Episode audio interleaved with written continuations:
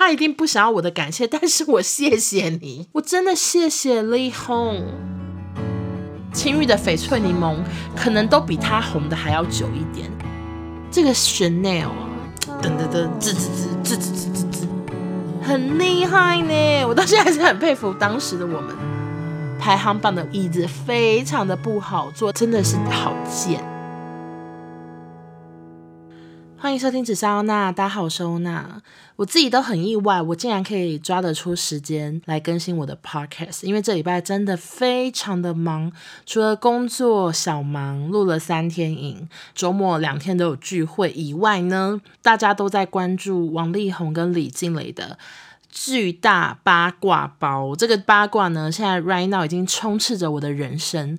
我只要是清醒的时候，我就在用手机，我不是在微博，就是在李静蕾的 IG，在 FB 一直在发我的现实动态，因为有非常多的网友都希望我能帮忙，就是分享我的第一手消息，所以我的 IG 充斥着。王力宏、李静蕾、白兔、陈建州，随便就各种人的最新消息。我常觉得哈，大家会不会以为我这个 IG 其实是个资讯站啊？以为我是什么台湾演艺圈第一手消息八卦站？No No No，这个 IG 完全是我个人生活。然后因为我不管是在做。百分百之前，或者是我的学生时期，我就非常的热爱这些八卦。我那时候就很爱在 IG 分享，所以我算是做着一些我本来就很爱做的事情。我反正就是看到好笑的东西，或者是太兴奋、太让人刺激的东西，我就是很想分享给大家看。但是大家那么喜欢，一直分享来分享去，这么多新的追踪者，我真的是始料未及。我好像这一两天大概粉丝好像多了快两千个，诶，真的很夸张。就是我一想说，你们是谁？你们是不是以为这边会有台湾演艺圈的综合八卦？真的完全没有，这边只有我平常的日常生活。所以这一集我自己的 podcast，我当然是没有要聊王力宏，因为我明天要跟少中大聊这些新闻。我们原本呢，其实都有各自搜集了一些其他的新闻，像是国际新闻或者一些。琐碎的新闻，捧恰恰的新闻，我们都是有收集的。但是因为有越来越多人传了王力宏的消息，然后非常希望我们这集就是主讲王力宏 and 王小飞，所以我昨天就跟少中就是讨论一下，我们就决定呢，我们最新一集的百分百，也就是你们明天应该会听到的那个最新一集，我们会主讲这两个人。另外，因为我们早就答应祖雄要让他来宣传写真集，所以目前的状况应该会是，我们会先。跟祖雄录掉他的写真集的那一 part，可能是会介绍他写真集、宣传写真集，以及进行网友 Q&A。然后他那一 part 呢，会放在我们下一集百分百的最后面，就是大家听完所有想要知道的娱乐新闻之后，才会进行到宣传环节。那祖雄是一个非常敢回答辛辣 Q&A 的人，所以大家听完新闻不要忘记记得把整集听完。然后很多人都说希望我们的百分百下一集可以录三个小时，可以录上中。下可以录满满的，说少中可能会剪到 k 笑。我先跟你们说，其实应该是不能做不到。为什么？其实这不是我们懒，或者是我们没有那么多话。因为像我现在就是光是讲这些前情提要，我也是讲了好几个分钟。但是为什么没办法做到就是录三小时呢？因为我只有这两个小时以外，我们跟祖雄约的时间，明天是约下午三点。那我们跟祖雄聊完天，然后我们再开始录王力宏、王小菲的话，大概就是。录一两个小时左右就会结束，我们没办法继续延长录音的关系，是因为我们晚上要去一个我们很期待的活动，就是我们明天晚上要去西地想聊的特映会。S 呢，他在 Catch Play 有做一个新的节目，然后是他跟他的一些朋友，或者是黄子佼，或者是什么，反正就是有一些名单，预告片应该都有看出来。就是我们要去那个特映会看他们第一集的前三十分钟，好像是这样。所以其实我们明天录完音，真的是行程满档的，要赶去下一个活动，而且那个活动有 S，S 会出席那个特映会。然后想当然而，既然有 S，那就会有谁？会有满满的记者。最近的新闻，不管是力宏。上过很多次康熙，跟小 S 私底下也见过几次的人，或者是汪小菲，都跟小 S 有密不可分的关系啊！所以我真的觉得明天记者究竟会来多少？摄影机一百台吗？就是感觉真的会好热闹诶。我跟少宗虽然就是我们聊这些娱乐新闻很重要，但是前进下一个热闹的地方也好重要。我好想去看现场到底会发生什么事情，虽然我不知道我看不看得到，非常期待呢。我真的哦。然后力宏的什么力宏，干嘛加两个字，好像很熟。总之，王力宏跟汪小菲的新闻，我我跟少宗就是会看着办。既然资讯大家都有跟上的话，我们可能会主攻在我们的想法，我们的一些小心得，大概是这样。因为明天就要录音了，所以关于礼拜三中午才上架这件事情，我们只能说哈，希望两位或者是三位大明星们不要再有太劲爆的消息，或者是王爸爸、王妈妈不要再写信了，因为我们的 podcast 是难以更新到最新、最新、最新的，毕竟我们要剪辑，我们的时效性就是到礼拜一。OK，嗯、所有听百分百的人，如果你听到明天那一集觉得怎么有点过气，怎么这么重要的事情没有聊到，请不要怪罪我们，因为这就是一个经过剪辑的 podcast，它不是直播节目。那那些漏讲的讯息，我们当然就是会想办法，例如说下一集上架之后，用开直播的方式跟大家大聊天啊，或者是联合直播。可是少宗他最近不能直播诶，因为他最近 IG 好像被人家检举到不能直播。我真的觉得吼，这些人很坏。我先插播一下，就是少宗有分析出他为什么 IG 不能直播，因为他说他有一个网友跟他讲说，他网友很喜欢看一些。直播，然后那个网友常常追踪的人，IG 都被禁播。他发现有一个原因，好像是因为 IG 直播间的人，如果检举你的直播的话，检举很多次，你的直播就会被禁止直播。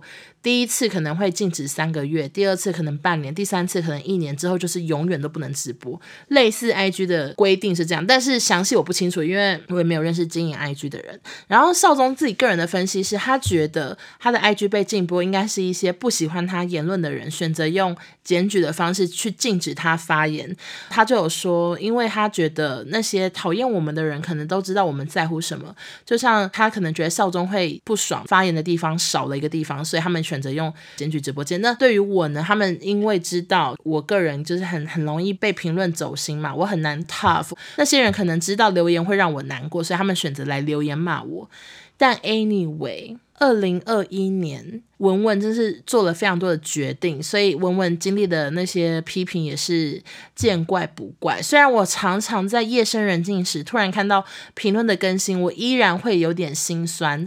但是经历到很多很多评论之后，我算是怎么说？我就是越来越看得开啦。这都是需要时间去让自己进步的，就是让自己的心脏更强大。好，那讲到这边，我到底今天要录的主题是什么呢？今天上架的日子是十二月二十一号。也就是二零二一年即将进入尾声，真的过得非常的快。因为我十二月排了好多事情，我原本一直以为跨年离我好远好远，殊不知就是再过一两个礼拜就要跨年了。总之呢，我今天这一集就是要来分享我的二零二一年度琐碎大事。大家都知道我是一个非常爱分享琐碎事情的人。我基本上算是靠着琐碎而慢慢闻名的，是吗？我也不知道。但总之，我今天就是有整理了我二零二一年一整年大概做了哪一些事情，然后这些事情对我来说是影响很重大的，我们就来跟大家分享吧。那这些事情可大可小，但是我都会讲一下为什么会把它列在我的年度琐碎大事里面。第一条，其实你们大家一定觉得这一点都不琐碎，因为对你们来说，这个可能是欧娜的人生大事。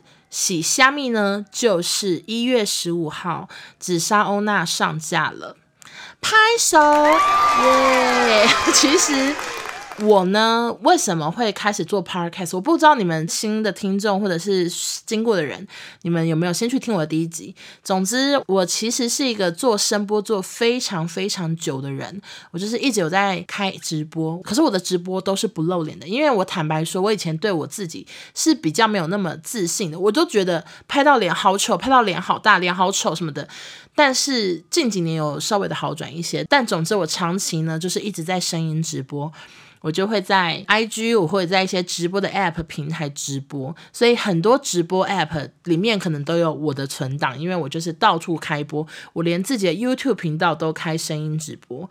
那很久以前就是一直会有人跟我说，Podcast 很红，哦，那要不要去做 Podcast 啊？但是以前对我来说，这件事情就是一个从来不在我那个清单中的，因为我总觉得很麻烦，我就是非常的没有兴趣，我不会剪辑，然后我也不知道怎么上架。我曾经研究过上架，但我完全看不懂。结果就是很幸运的呢。有那个严先生，也就是就是从第一集到现在这一集的剪接师严先生呢，他就有提议说，要不要他可以帮我剪啊，什么什么之类的。然后我们就开始了这个即将快要满一年的合作。我真的觉得做 podcast 对我来说是一个啊。太棒的决定了，就是我真的没有想到做 podcast，我刚怎么变成台湾国语？就是做 podcast 真的是对我人生影响很多，让我被更多人认识，然后让我的副业啊或者业外的事情越来越丰富，做了好多事。我甚至有机会，可能未来不用有公司的工作，我可能可以自己养活自己，这些都是算是我的 podcast 的功劳。由他开始越来越顺利。那我当时一月十五号下的标题是“我可能可以，也有可能我不可以”，因为那时候其实我是很不确定性的在做这件事。我算是走一步算一步，我从来没有想过说我可以持续到现在已经十二月，就是将近快要做一整年。然后我上架了非常多集，因为不只是正式集，我还有不算啦系列，或者是晚安直播，晚安直播已经录到不知道几十集了，真的是非常的始料未及。然后。当时是挺没自信的，但现在我只能说，幸好就是我有做，那我可能真的是可以，我没有到我不可以，大家听得懂吗？呼应一下我当时的标题，好，这是我列的第一条琐碎大事。然后第二条大事呢，就是 Clubhouse 事件。今年二月，也就是大概过年期间，还是过年之后，你们还记得有一个 App 叫 Clubhouse 吗？大家还记得吗？会不会它已经过气到比蛋挞还让人忘记呢？我觉得 Clubhouse 的过气程度真的是。很吓一跳，因为我觉得像是嗯鲜芋仙，或者是蛋挞工厂，或者是青玉的翡翠柠檬，可能都比它红的还要久一点。我真的没有想到 Clubhouse 这个 app 会过气如此快。简单的跟不知道 Clubhouse 是什么的人说一下，当时就流行个 app，然后它是你需要有邀请码，别人要给你邀请码，你才能进去这个 app。那这个 app 呢，简单来说是有一个人开直播，或者是有八个人在开直播，底下。的人可以一起收听。那当初为什么红？是因为有非常多的明星都在上面开房间、开直播房间啦，像是有五月天呐、啊，或者是萧敬腾呐、啊，或者是。我现在一时也想不到，就很多男明星、女明星，大家都在上面开房间，就吸引了很多人去下载这个 app，去要邀请码来听这些人。有哦，我想起来有，还有柯震东，柯震东当时真的跟超多人一起开，还有 OZ 啊什么，反正就是他们都很爱在上面开房，所以那时候这个 app 真的非常的火红。然后呢，我一开始也是很快的要到邀请码，那我就进去。我原本也没有特别想说就是要大聊什么主题。因为 Clubhouse 对我来说比较像是做 Podcast 完之后无聊也可以上上去跟人家讲讲话或者聊聊天的一个管道。但后来呢，我少中印象还有阿布，我们四个人就成了一个组合，开始不定时的在 Clubhouse 上面玩比赛呀，例如说。某某歌曲大赛，我的故事最好听大赛等等的，就想一些规则，然后跟一些真的完全的陌生人现场直播聊天。那当时我们最傲人的记录，就是我们曾经创下同上有五千人在收听，五千人是当时的最高上限，也就算了。我们底下的观众有谁？五月天的阿信在下面收听。很厉害呢，我到现在还是很佩服当时的我们。然后另外就是还有一些 YouTuber，我记得有嘟嘟 man 的 Ian 啊、钟明轩啊等等的，就是真的是非常多人有进到我们房间听我们讲废话，所以这件事情我会把它列成一个 OK 二零二一年度琐碎大事。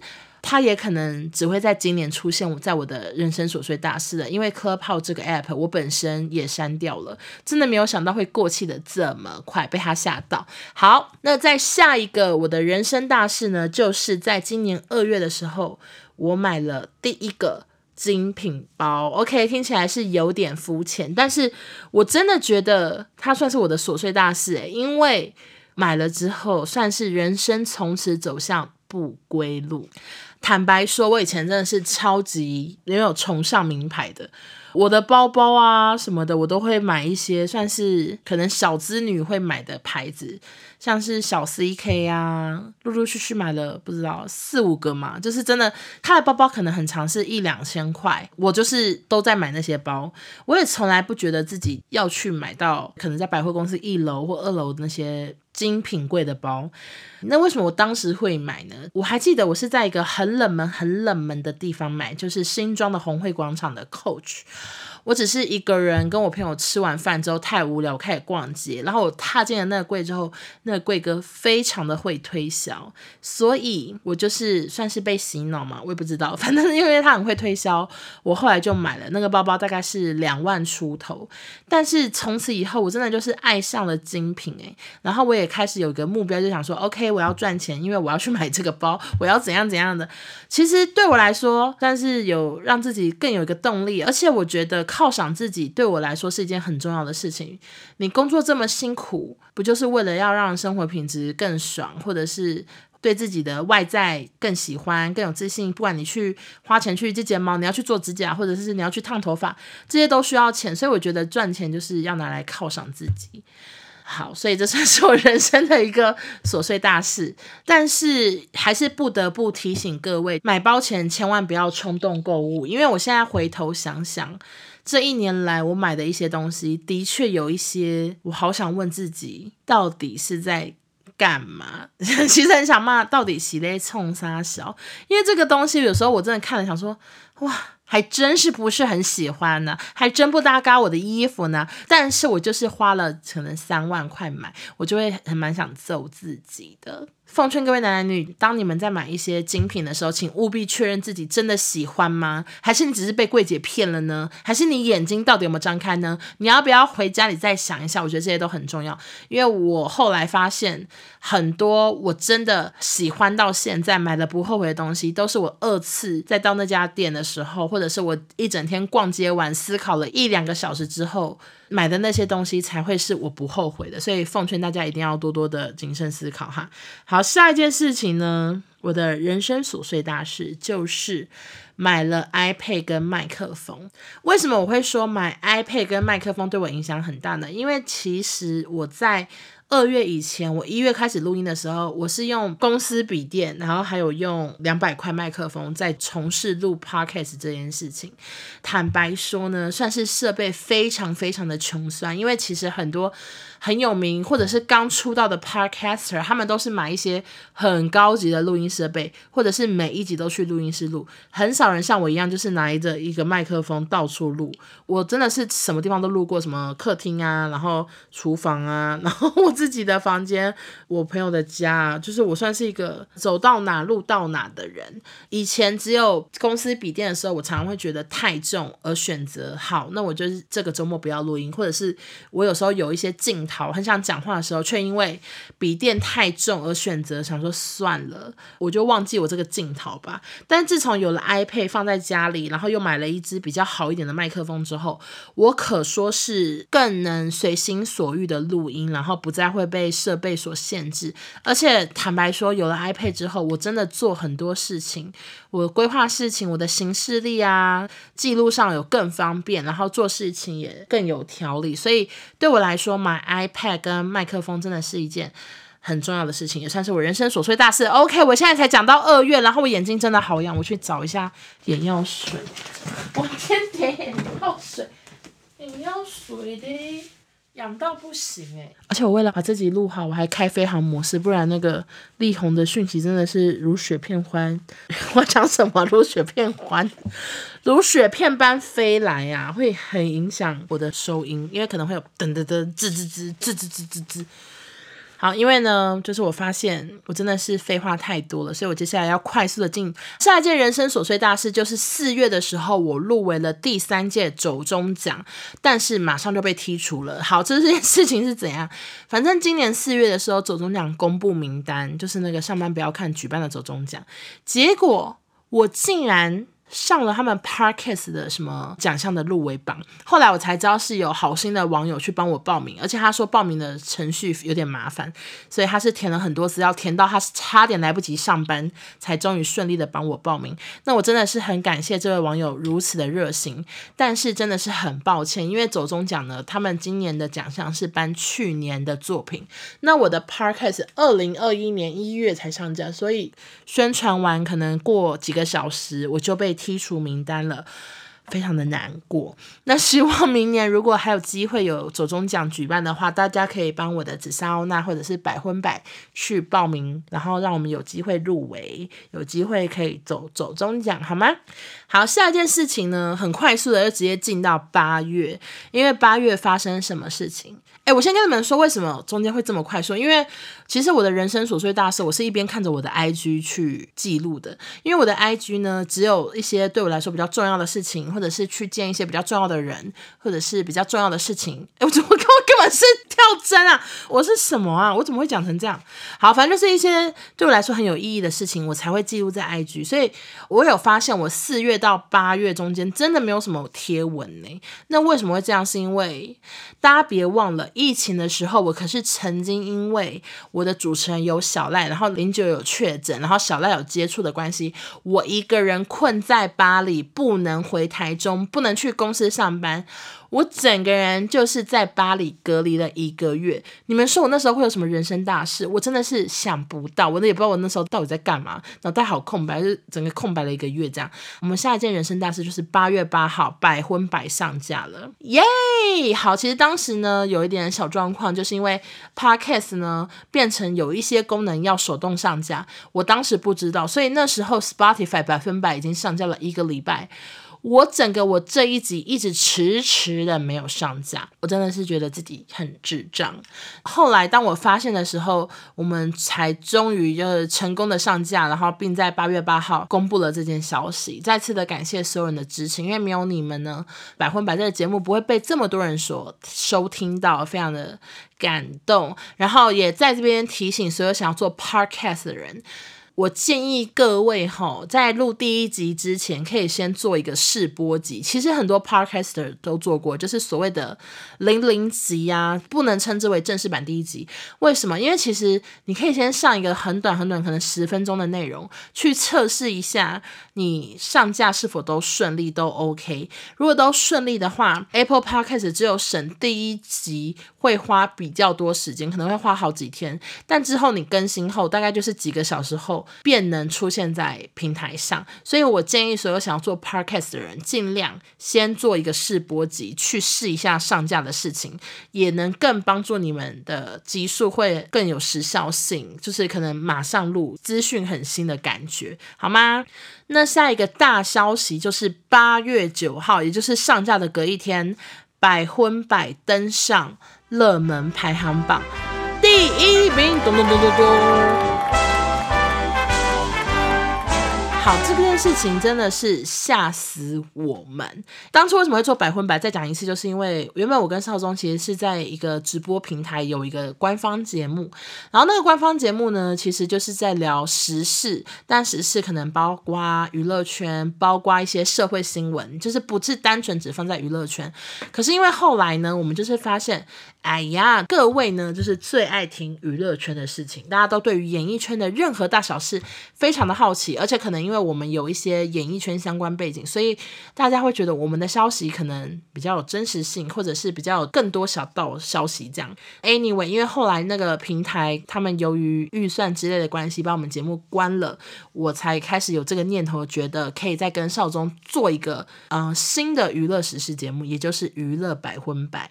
当初其实也是抱持着延续旧节目的心情在做，所以并没有想说可能会有什么名次，或者是能有多大的声量。结果在八月九号呢，竟然就是直接冲上了整个 Apple Podcast 的第一名。这件事情真的，我不把它列在人生大事，我什么时候才列呢？我搞不好也就现在可以讲，因为他今天的名次已经掉下去了。他已经从一开始我们可能常常在前十名，到后来就常常在前二十，到后来常常在前三十，然后有时候是例如说更新完一周，例如说已经过了六天，我们的排行常常就掉到四十名，诶，真的是排行榜的椅子非常的不好坐。但是再次的感谢王力宏，盖世英雄，因为他的关系。我们最近 podcast 就算还没有更新聊他的故事，已经又冲回了前十二吧，好像有到前十二十一名。我真的谢谢力宏，他一定不想要我的感谢，但是我谢谢你，我谢谢你让我们被更多人看见。因为我还看到有一些人在 Dcard 啊，有有在分享说好期待百分百聊这个，所以我真的是谢谢大家，有到处宣传有这个节目的存在。感谢你们。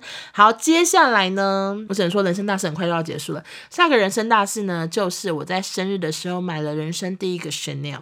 其实它的详细故事，包含我为什么买它，我怎么买它，多少钱，我都有在我的 Podcast 之前的集数聊过。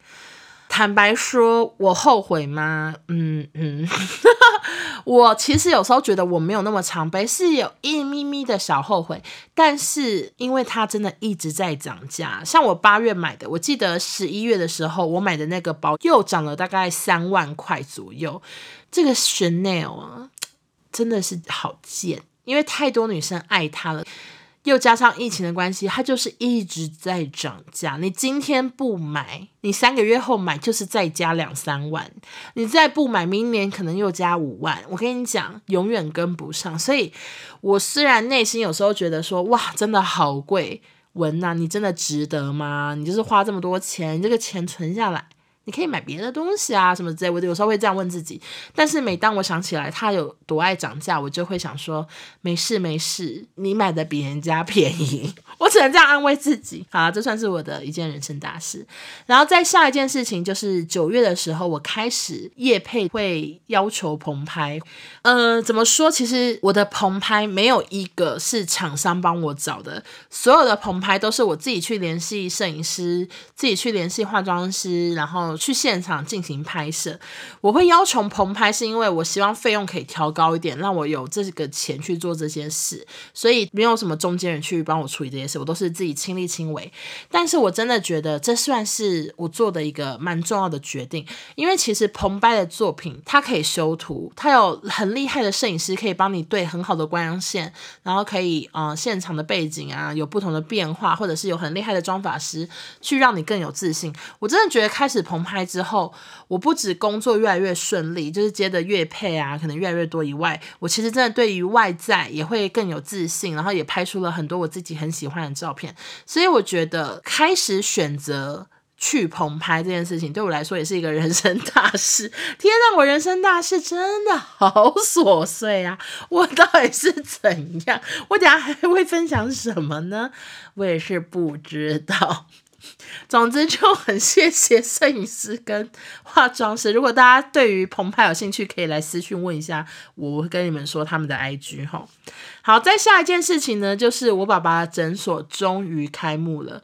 其实我爸爸的诊所呢，已经筹备了大概两年多。我们之前其实是在一个旧的地点，然后那个地点其实也。嗯，算是营业了蛮久的，然后它很多不管是墙壁啊，或者是一些布置啊、椅子啊，都已经相对的比较旧了一点。我爸妈在两三年前就开始筹备要在新的地方开诊所，不是我我的大事，但算是我爸妈的人生大事嘛。他们真的是为此非常非常的忙碌，但是成品真的我好喜欢，因为我觉得我们诊所非常的漂亮，很像完美咖啡厅，算是很值得。在开诊所这件事情，其实有发生。一些小状况，就是因为原本的诊所粉砖呢，都是同事协助经营。资讯算是很漏掉，然后像是宣布一些什么停止上班、什么过年放假几天那些，常常都是用那种文字艺术师的一些功能，打出很丑的字，然后印成 A4 之后，那怎么分享在粉砖上呢？我爸妈他们会再拍一次那张很丑的字，然后直接贴在粉砖上，算是非常。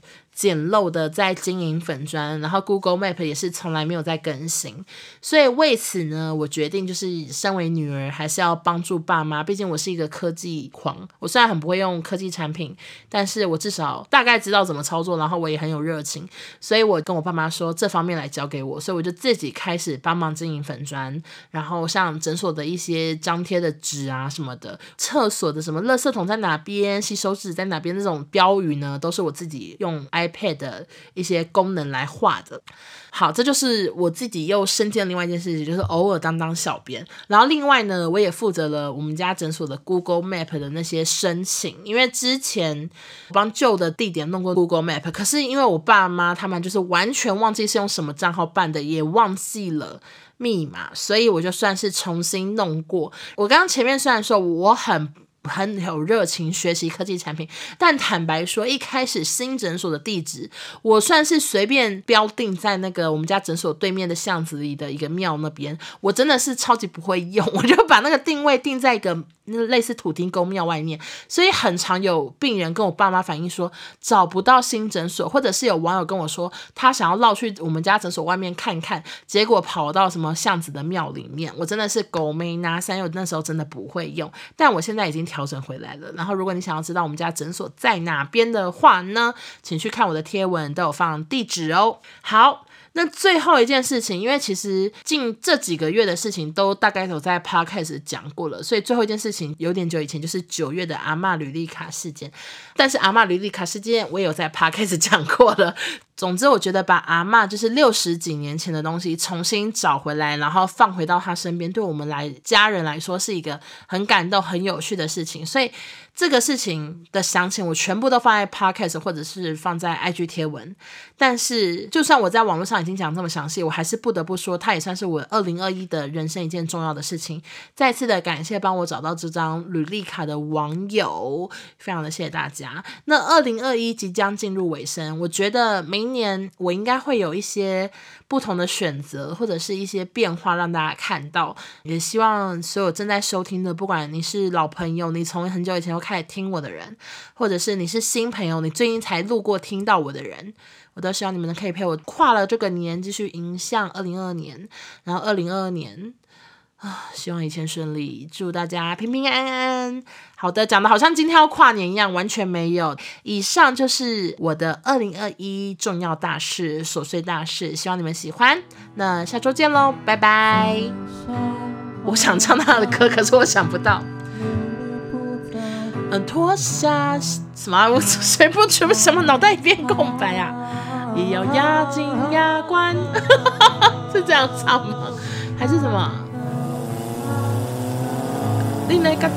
啊，算了算了算了，好，请把我前面那那些都剪掉好了，感觉智商好低。